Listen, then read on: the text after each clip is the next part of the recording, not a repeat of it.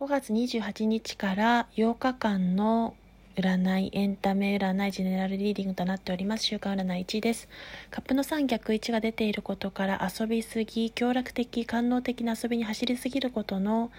注意喚起が出ておりますそこを払拭することによって絶好調期運命の好転のは車輪が回り出す状況下へ変わっていきますそして結果において内政内観捉え方や考え方を払拭する後期が出ておりますがこちらはハーミットのカード聖一が出ております。ですが吊るし人の聖地も共に出ていることから身動きが取れなくなる状況下実行犠牲からの身動きが取れなくなり生みの苦しみからの変容を得る時というところが出ております。ご自身が変化や変容を遂げていくタイミングですが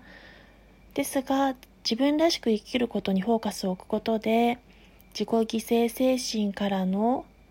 無理自由を強いられることに対しての手放しや解放の時というところが出ております。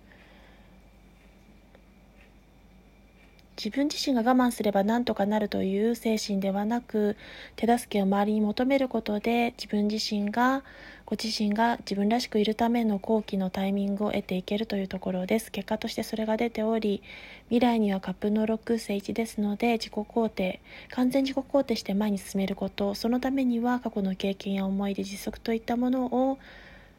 未来に向かうための回復の材料や起爆剤に変えることが必要だというところが出ております。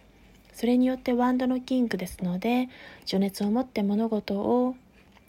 成し遂げること信念を燃やしていくことがそこにかなっていくというところが出てまいりました。信念でことを成し遂げていけます。それでは週間占い1を占わせていただきました。良い部分を切り取ってエンタメ的にお使いください。